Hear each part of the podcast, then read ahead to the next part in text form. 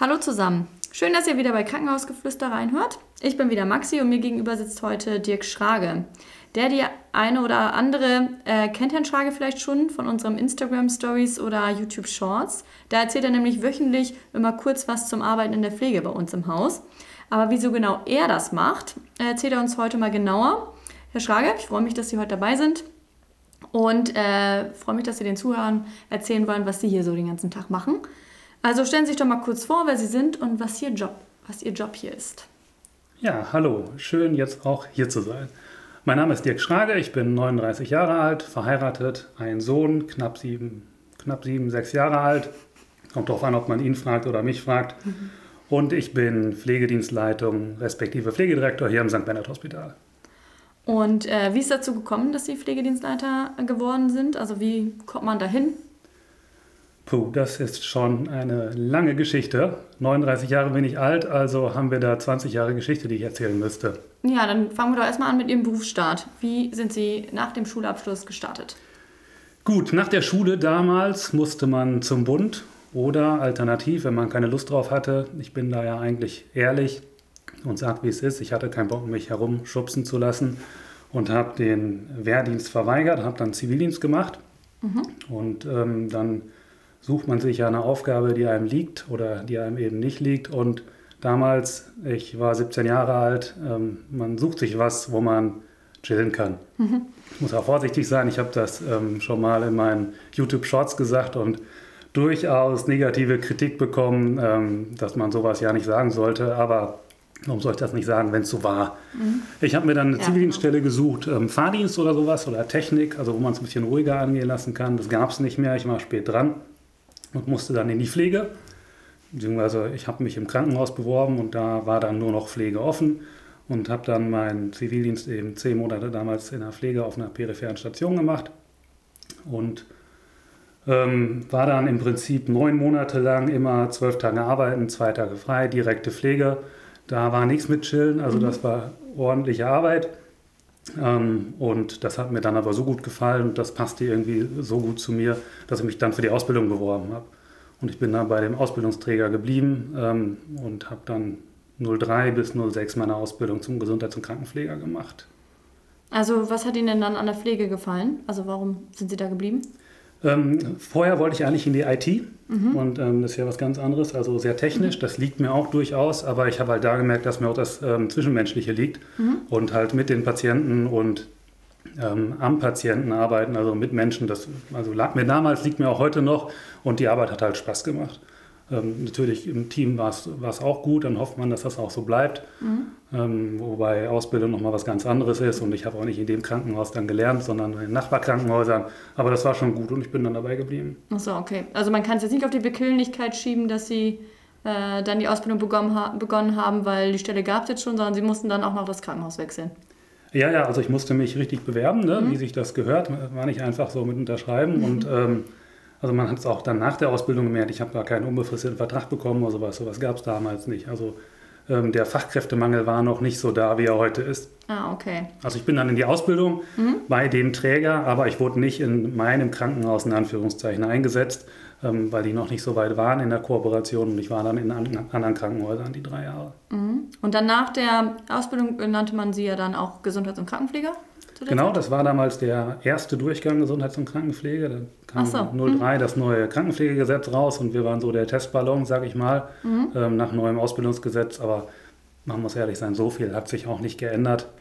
Man ähm, hat das anders aufgebaut. Die Inhalte waren trotzdem noch ziemlich ähnlich wie vorher.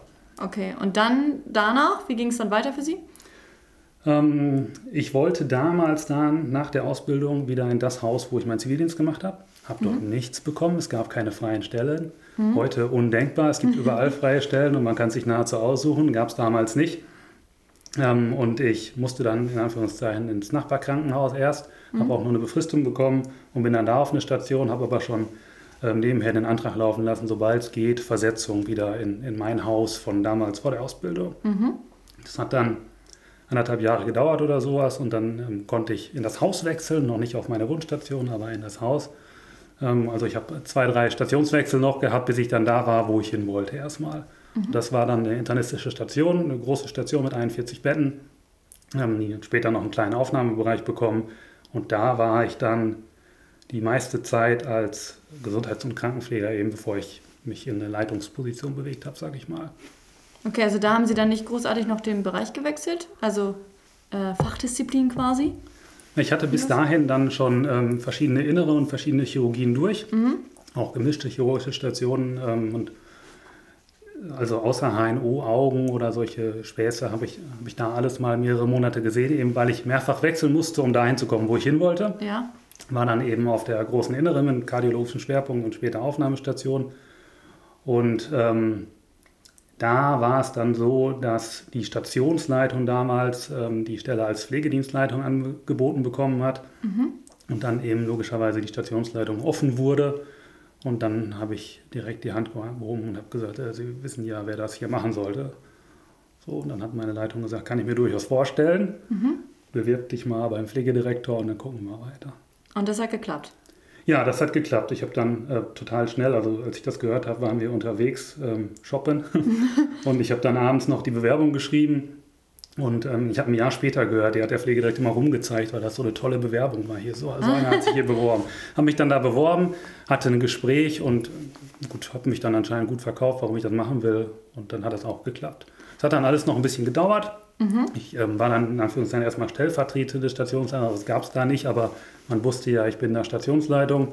Die Stationsleitung war noch nicht weg und dann, dann konnte konnte ich so ein bisschen rangeführt werden. Ah ja, und dafür äh, haben Sie dann auch dann noch eine Fortbildung gebracht, so, gemacht, so wie jetzt einige ja auch dieses äh, Leitungsaufgaben in der Pflege?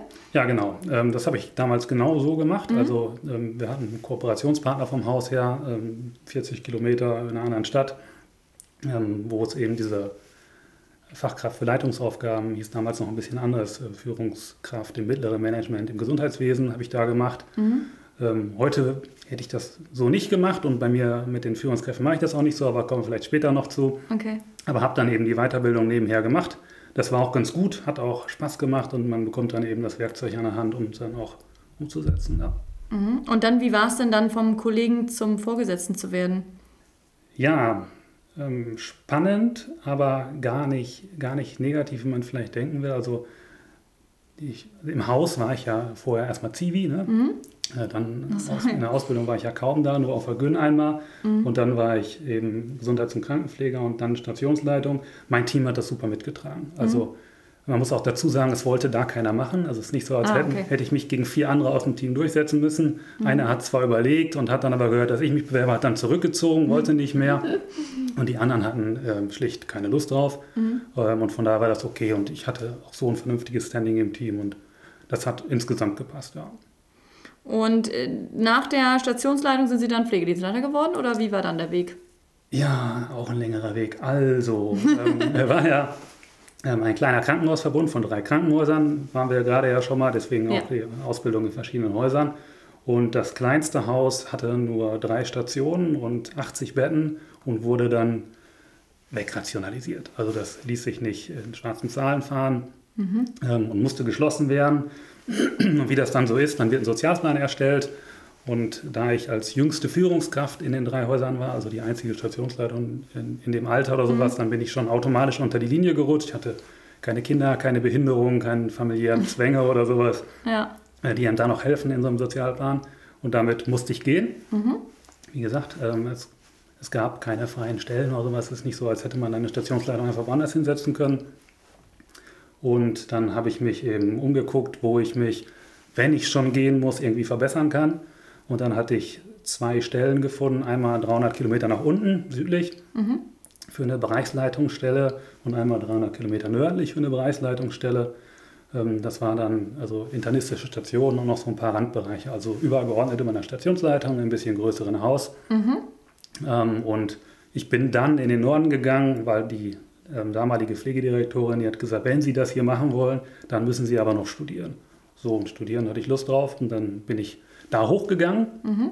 Ja, zwei Monate später wollten die mich unbedingt da unten behalten. Eine andere Station sein hat gesagt, sie hat keine Lust mehr, Stationsleitung zu sein. Ähm, dann mhm.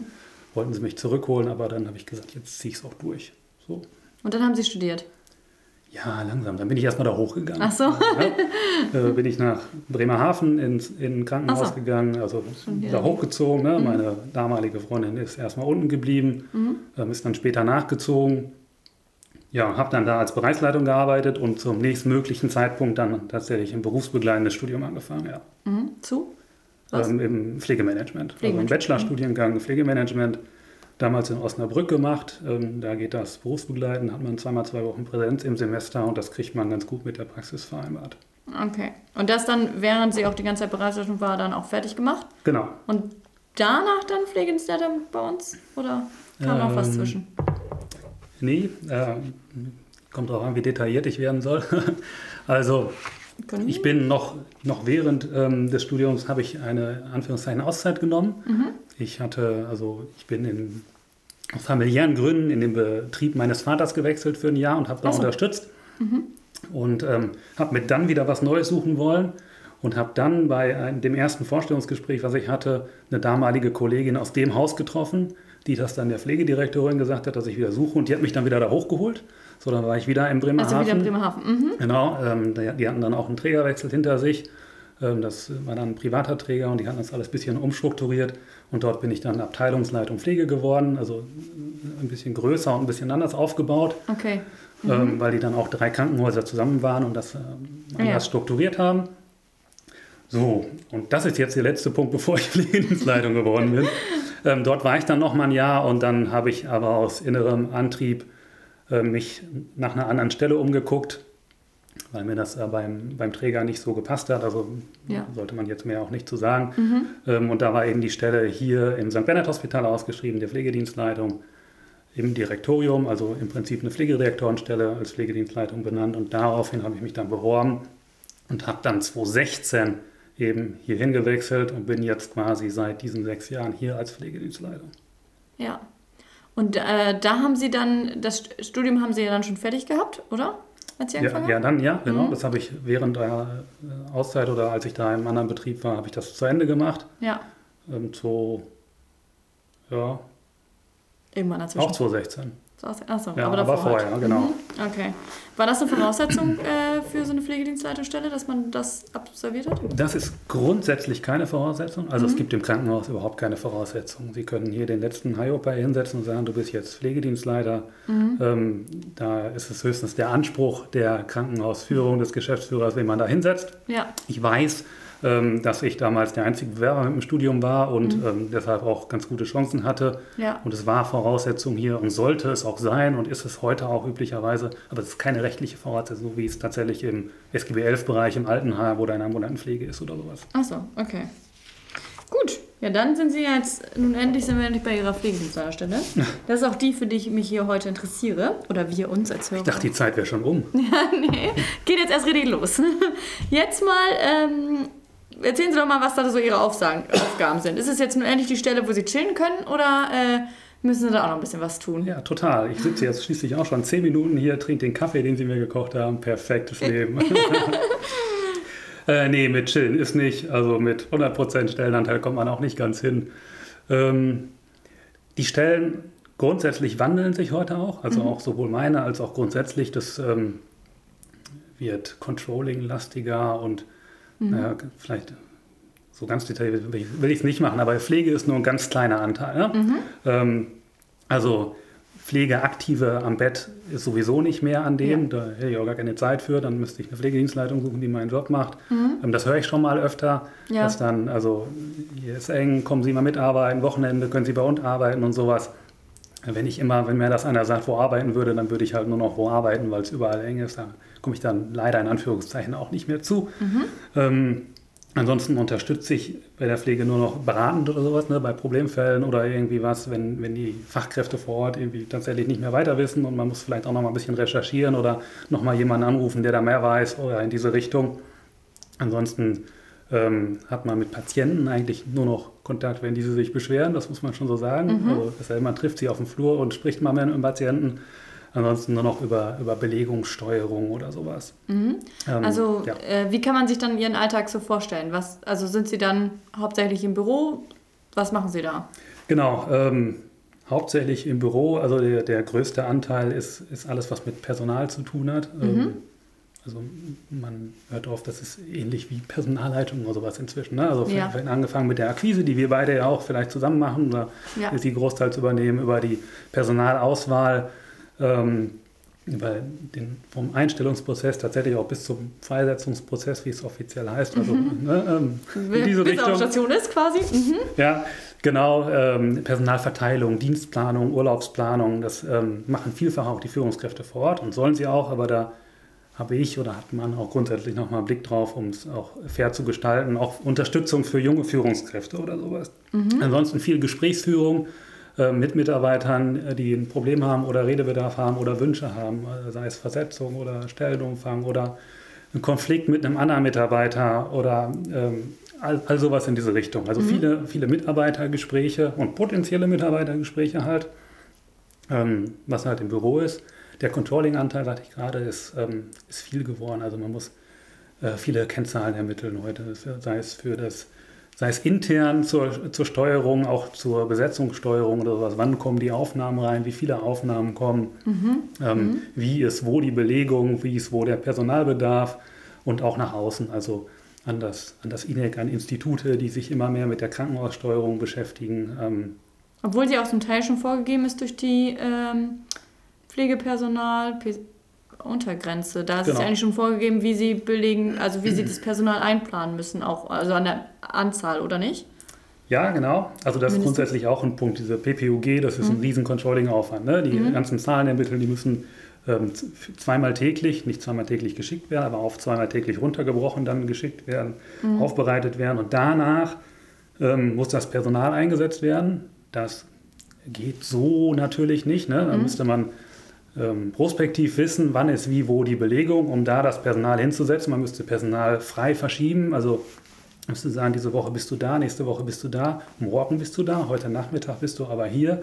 Äh, wenn man wirklich auf die Belegung so reagieren wollte, das funktioniert so nicht ganz. Mhm. Man versucht natürlich trotzdem, die Teams ähm, zusammenzuhalten mhm. und ich sage das relativ häufig, mir ist es wichtig, dass die Mitarbeiter tatsächlich so viel arbeiten und da arbeiten, wo sie wollen. Mhm. Also sie, sie, müssen schon viel arbeiten, ne? Mhm. ähm, dann sollen sie wenigstens mit den Leuten arbeiten und auch nur so viel arbeiten insgesamt, was jetzt äh, Stellenanteil betrifft oder sowas, wie sie wirklich Lust drauf haben. Mhm. Und danach geht es halt auch, ähm, wo die arbeiten.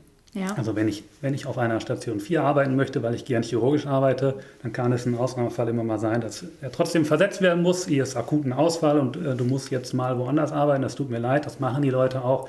Aber so wilde Hin- und Herschieberei, um ähm, irgendwelchen abstrusen Pflegepersonaluntergrenzen gerecht zu werden, das ist auch nicht mein Anspruch. Mhm. Okay.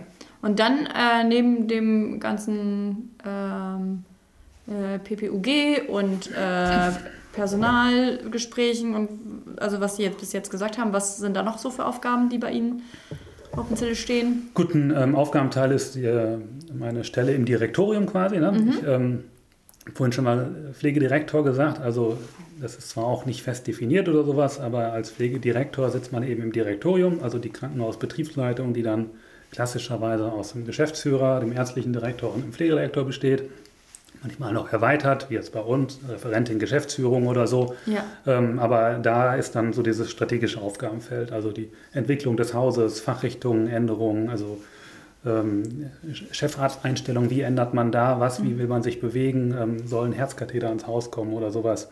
Und Sie vertreten da dann halt die Pflege. Genau, also mhm. man berät sich zu dritt tatsächlich. Also das letzte Wort hat immer noch der Geschäftsführer, mhm. ähm, aber man berät sich trotzdem ja. äh, zu dritt und, und bespricht das und plant das, wie man das machen kann. Ja. Also jetzt auch unsere zukünftigen Umbaumaßnahmen oder sowas, da sitzt man dann regelmäßig zusammen und plant das, wie macht es Sinn, wie macht es keinen Sinn.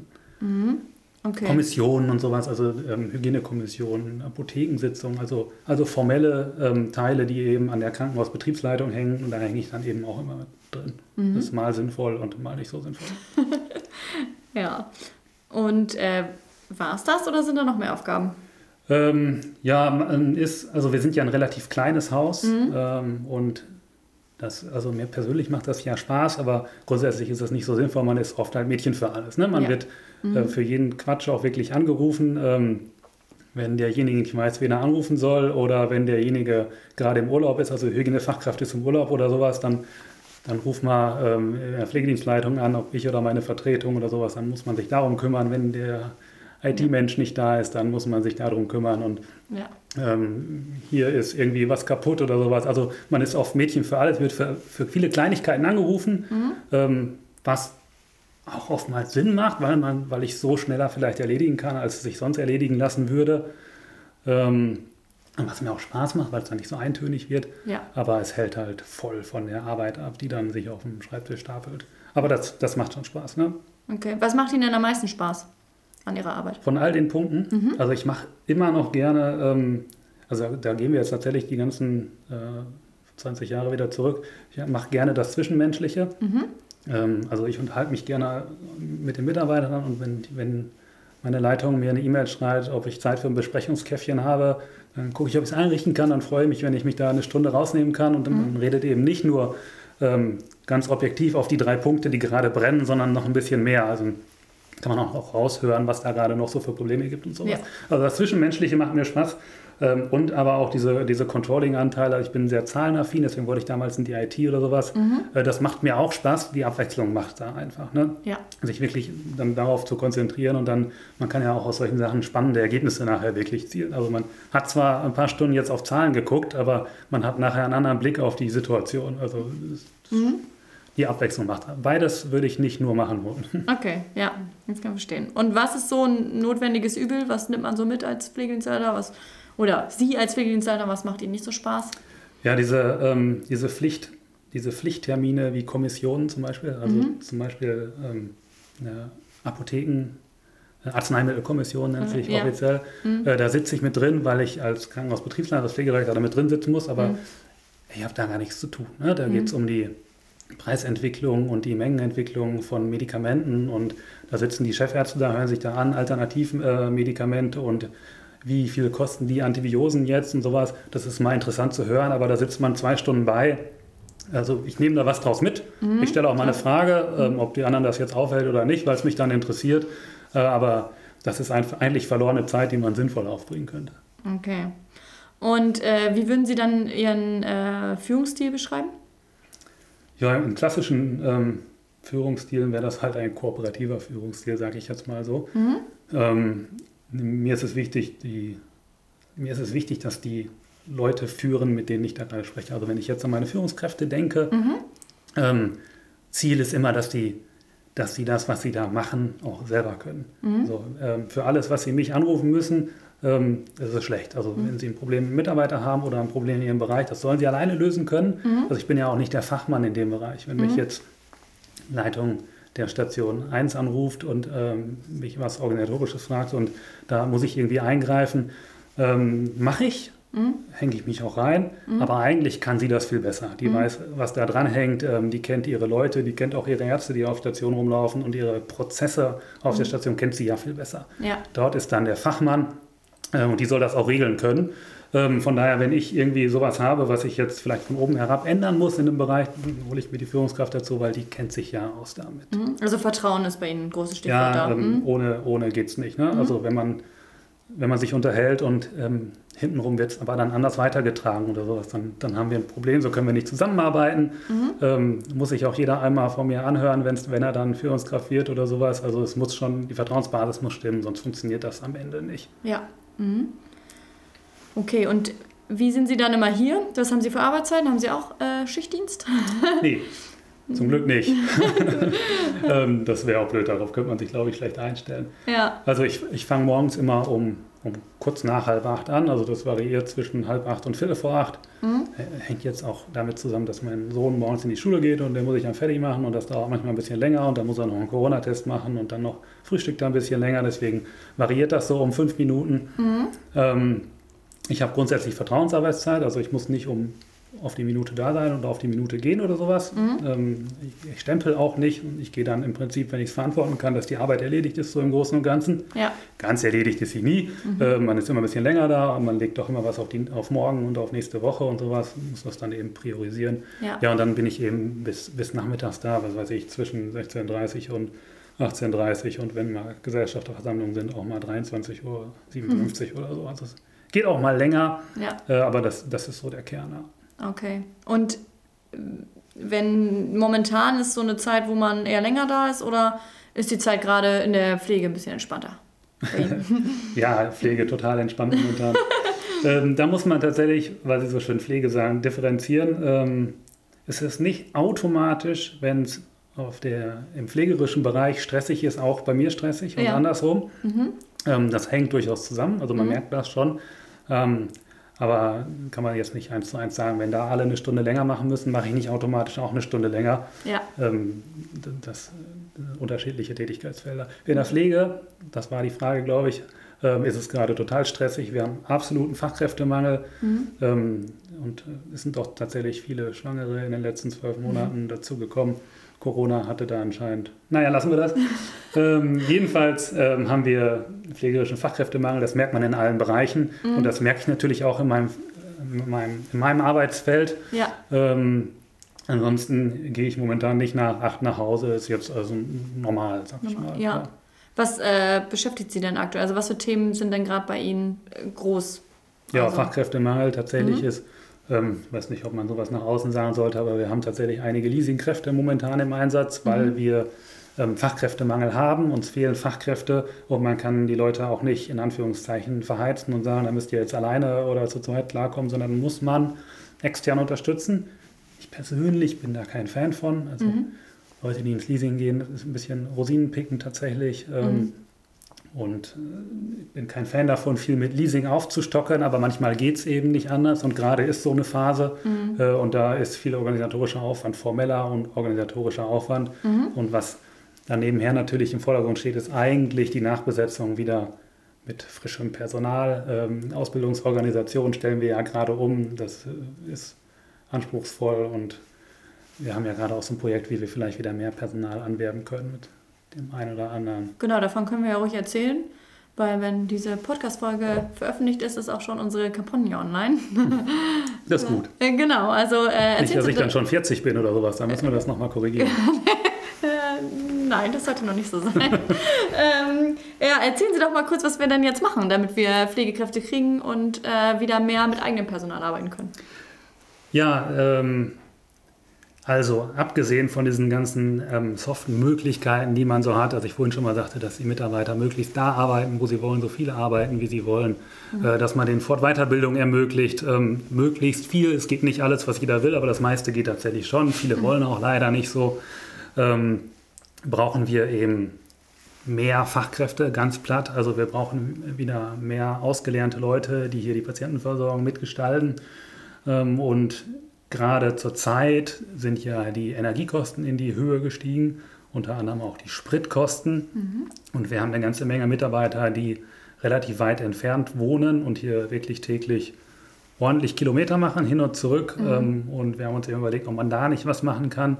Und da werden wir demnächst einen Fahrtkostenzuschuss ähm, fast für die, für die Pflege am Bett, also für unsere peripheren Stationen, für die Intensivstationen, für die Notaufnahme äh, umsetzen die dann täglich einen gewissen Betrag oder einen pauschalen Betrag, ich will die ganze Rechnung jetzt nicht hier runterreden, einen ja. pauschalen Betrag an Fahrtkostenzuschuss erhalten, was eben diese Spritkostenerhöhung wieder abpuffern soll.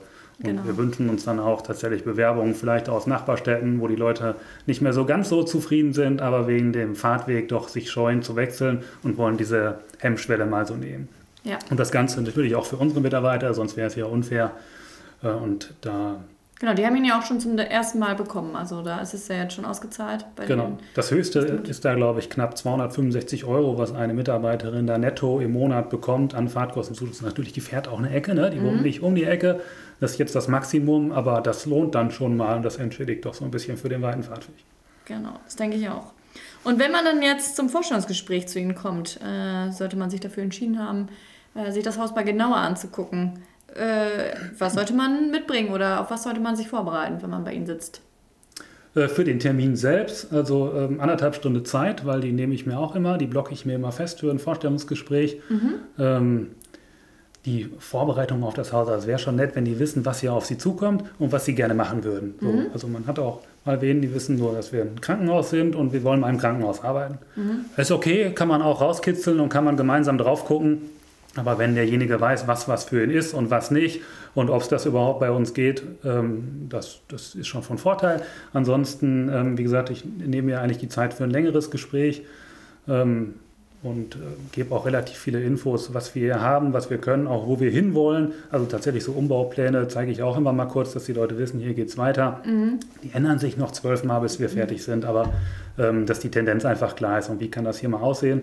Wir gehen immer ähm, in den Bereich, für den sich interessiert wird, wenn das denn feststeht. Und wir gehen immer einmal durchs Haus, dass sie alles mal gesehen haben. Das kann sich alles kein Mensch merken, was ich denen da erzähle und was ich denen da zeige. Aber man kriegt schon mal, schon mal einen Eindruck. Und dann können die direkt anfangen oder macht man da noch eine Hospitation? Genau, ich, ähm, also ist auch keiner, der, der das nicht möchte. Ich empfehle immer ganz dringend und möchte es auch eigentlich haben, einen Hospitationstag. Kann auch nur ein halber sein, mhm. aber ähm, die potenziellen Kollegen wollen ja auch wissen, mit wem arbeite ich später. Und mhm. vielleicht bin ich ja der einzig Nette im ganzen Krankenhaus und auf der Station arbeiten nur Idioten und das passt gar nicht. Ja. Deswegen sollen die doch mal da hingehen, sich das angucken, auch einen ersten Eindruck vom Team und von den Kollegen bekommen. Und andersrum genauso. Also das Team will ja auch wissen, wer kommt da und passt das irgendwie so halbwegs. Ja. Unabhängig vom Tätigkeitsfeld. Das mhm. kennen viele, wenn die aus einem anderen Krankenhaus von der Inneren kommen, dann ist das doch irgendwie das Gleiche. Dann guckt man nur, wie viel Dokumentation ist hier digital und auf dem Papier und wie ähm, neu sind die Toiletten oder nicht. Mhm. Ähm, aber für alle anderen ist ja schon interessant zu sehen, wie, wie läuft das hier. Ja. So. Und dann das, kommt dann auch eine Stationsleitung schon zum Vorstandsgespräch dazu oder erst, wenn Sie dann dahin gehen, stellen Sie das vor oder? Ähm, ganz selten habe ich eine Leitung im Gespräch dazu, weil mhm. die Bewerbung ganz selten auch nur so konkret ist, ich ja. möchte da und da arbeiten. Meist bewirbt man sich vielleicht noch so grob für die Fachrichtung, ähm, aber da haben wir ja auch verschiedene Stationen. Mhm. Also führe ich meistens das Gespräch ähm, alleine und die Hospitation wird aber immer äh, so terminiert, dass dann die Stationsleitung vor Ort ist, die die abholen kann, die sich dann auch länger unterhalten können. Okay. Also zum Beispiel im OP ist es so, wenn sich jemand auf eine OP bewirbt, dann versuche ich die Stationsleitung zum Gespräch dazu zu holen. Mhm. Das klappt auch nicht immer. Liegt daran, dass ich den Bewerbern immer so sechs, sieben Terminvorschläge mache, wann die zum Gespräch kommen können. Ähm, einfach damit sie sich das aussuchen können, ein bisschen timen können. Die arbeiten ja meist auch noch. Ja. Und gerade dann müsste es natürlich mit der Stationsleitung passen. Das kriegt man nicht so, meistens nicht so hin. Aber auf jeden Fall wird die Stationsleitung oder die Abteilungsleitung, wie auch immer, immer hinzugezogen dann. Mhm, okay. Und wenn ich jetzt äh, alleine komme, oder wenn ich jetzt mich erstmal alleine bewerbe, aber äh, dann eigentlich denke, oh, ich habe ja noch einen Lieblingskollegen, eigentlich da, wo ich jetzt gerade arbeite, den würde ich gerne mitbringen, ist das momentan auch ein Problem oder geht das? Ja, Sie können mitbringen, wen Sie wollen. äh, Ihre Mutter vielleicht nicht mitbringen, die lasse ich meistens draußen. Man hat ja schon mal äh, minderjährige Bewerber gerade für Ausbildung oder mhm. sowas oder auch mal einen Volljährigen, da kommt die Mutter mit. Mhm. Die lasse ich draußen sitzen. Das ist schön, dass sie da sind und die kann auch später nochmal dazukommen, wenn sie eine Frage hat oder sowas. Äh, aber grundsätzlich weil Sie gerade so schön alleine gesagt haben. Ja. Das äh, Gespräch mit denjenigen alleine mhm. ähm, gehört auch zum Erwachsenwerden dann dazu. Aber sonst Kollegen können Sie gerne mitbringen. Wir können auch dann gerne im ersten Schritt zu dritt sprechen. Der Kollege kann dabei bleiben. Wenn ich das alles erzähle, was hier so Sache ist, dann muss ich das auch nicht zweimal erzählen. Aber ich würde dann auch Sie und den Kollegen nochmal getrennt sprechen und einfach nochmal so ein bisschen auf die, auf die persönlichen Wünsche und Vorstellungen eingehen. Das ja, ist vielleicht nochmal anders, als wenn da jemand beisitzt. Das sind ja nicht immer unbedingt beste Freundinnen, die eine Stunde später einen Sekt zusammen trinken, sondern sind vielleicht auch nur Kollegen oder sowas. Aber mitbringen können Sie, wen Sie wollen. Ich freue mich immer. Sehr gut, okay. gut, ähm, dann würde ich sagen, haben wir so ein bisschen Ihren Aufgabenbereich ganz gut dargestellt. Oder fehlt Ihnen noch irgendwas, was Sie noch unbedingt erzählen wollen zu Ihrem Aufgabenbereich? Was ich den ganzen Tag mache? Tja, alles, was so anfällt. Ja. Also es ist viel, viel Geschäft auf Zuruf. Ne? Also mhm. man plant sich auch den Tag so schön und dann liegen da vier Termine drin und irgendwie sind die Lücken dazwischen ganz schnell mit, mit Alltag gefüllt oder so. Ja. Das ist sehr bunt auf jeden Fall. Also mhm. abwechslungsreich. Okay. Ähm, dann würde ich jetzt mal wieder auf Sie zu sprechen kommen. Ähm, haben Sie denn noch Pläne für die Zukunft? Weil man, also in, jetzt in Ihren letzten äh, 20 Jahren hat man ja schon gemerkt, dass Sie immer schön die ähm, die Karriereleiter hochgeklettert sind, soll es dann noch höher gehen? Und äh, haben Sie zum Beispiel vor, mal ein Krankenhaus zu leiten oder eine Heimleitung? Oder was sind so äh, Ihre Wünsche für die Zukunft? Ja, dann muss ich auch noch mal ein paar Jahre zurückgehen. Seit ich hier bin, seit sechs Jahren, ähm, nach zwei Jahren habe ich ähm, mich gelangweilt, will ich jetzt nicht sagen, aber ich habe dann noch ein, ähm, ein Fernstudium nebenher gemacht. Mhm. Äh, berufsbegleitend hätte ich dann nicht hingekriegt, dann wäre ich wieder zu viele Wochen weg gewesen. Mhm. Habe ein Fernstudium an der Fernuni gemacht, das ist reine Online-Geschichte, also mit, mit Webcam und sowas, wie das heutzutage ist und mit ja. Skripten. Ähm, ein MBA in Business Management gemacht, so um, um mich potenziell vorzubereiten, weil Sie es gerade auch so schön gesagt haben, mhm. ein Krankenhaus zu leiten. Also diese, diese Geschäftsführungsinhalte, ähm, die man da benötigt, die hat das dann schon mal vermittelt. Mhm. Ähm, gar nicht aber ganz konkret, um jetzt oder dann dies oder das zu machen, sondern um mich, um mich breiter aufzustellen einfach. Was man hat, hat man, was man kann, kann man. Das hilft einem auch im jetzigen Job natürlich. Ähm, konkrete Ziele in die Richtung habe ich nicht. Ähm, ich bin erstmal gerade noch hier, wo ich bin. Wir haben auch immer noch eine spannende Phase vor uns mit den Umbau- und Erweiterungsmaßnahmen. Also ja. äh, total interessant und das wird sich ja leider noch ein paar Jahre ziehen. Das heißt, leider ist der Lauf der Dinge, das ist ja, normal. Genau. Mhm. Ähm, und ähm, da habe ich auch nichts dagegen, dann erstmal so weiterzumachen wie bisher. Und das mit Heimleitung übrigens wäre wär nichts für mich. Ich, ähm, hm. ich werde nicht in den langzeitstationären Sektor gehen. Mhm. Äh, Sie haben nicht gefragt und ich sage jetzt auch nicht warum. Also wäre auch, wär auch schwer zu nennen, aber das ist eher. Ja, das ist auf jeden Fall nicht, äh, nicht so meins. Nicht Ihr Ziel. Nein. Okay. Gut, dann äh, würde ich, glaube ich, langsam zum Schluss kommen. Dann will ich noch einmal fragen, wieso sollte man denn nun nach äh, Ihrer Meinung nach als Pflegekraft für Sie oder beziehungsweise für das St. Bernhard Hospital arbeiten wollen? Ah, für mich muss hier gar keiner arbeiten. ähm, höchstens meine Stellvertretung manchmal.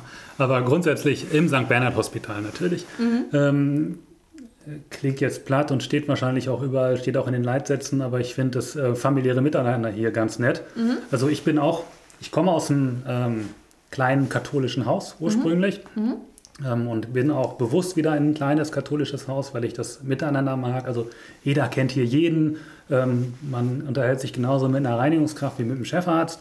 Ähm, das mag vielleicht nicht jeder. Also in den Unikliniken oder in den großen ähm, städtischen Kliniken ist das ein bisschen anders. Mhm. Jeder wie er mag. Ich mag das so. Ich habe das lieber, ähm, man, man, man, kann halt mal eben schnacken. Man kann vieles auf einem kleinen Dienstweg klären. Das ist nicht immer so gut. Äh, manchmal sind so standardisierte, standardisierte Prozesse besser, wenn das so da und da und dahin läuft, aber das hemmt auch oft. Also ich mag es lieber so miteinander. Das ja. funktioniert hier ganz gut. Mhm. Ähm, und das würde ich auch hervorheben wollen. Und ansonsten äh, bieten wir halt natürlich keine tiefen Spezialisierungen an, die große Anbieter haben. Dessen muss man sich bewusst sein. Mhm. Ähm, aber dafür sind wir hier, wie wir sind, recht breit aufgestellt. Also es haben so kleine kleine Grund- und Regelhäuser auch an sich, weil dann halt auch alles dahin kommt und alles wird auch erstmal anbehandelt und man kann ganz viel sehen. Aber immer wenn es tiefer geht, also große Verbrennungen oder große gefäßchirurgische Operationen oder sowas, sowas haben wir hier nicht, werden wir auch nie haben. Mhm. Ähm, wie bin ich denn da jetzt hingekommen? Auf jeden Fall, wir sind breit aufgestellt, machen aber natürlich nicht alles. Man kann hier viel sehen äh, und man kann sich hier auch entwickeln. Mhm. Ähm, vielleicht kommt irgendwann der Punkt, wo man sich dann nicht mehr entwickeln kann, weil man was ganz Spezielles und was ganz Großes haben will. Dann, Zum dann Beispiel einen Pflegedienstleiterposten. Ja, davon gibt es hier nicht mehr so ganz viele. ähm, kann ich auch nicht empfehlen. ähm, aber es ist schon nett hier. Ja. ja. Mhm. Gut. Okay. Dann würde ich jetzt ähm, noch zwei Klischees mit Ihnen aufklären wollen oder zwei Vorurteile, die ich mitgebracht habe. Ich bin heterosexuell. Achso. okay, dann haben wir einen schon weg. Ne? Okay. Dann habe ich immer noch zwei. ähm, und zwar, ähm, äh, das erste ist, der ärztliche Direktor ist dem Pflegedienst leider übergeordnet.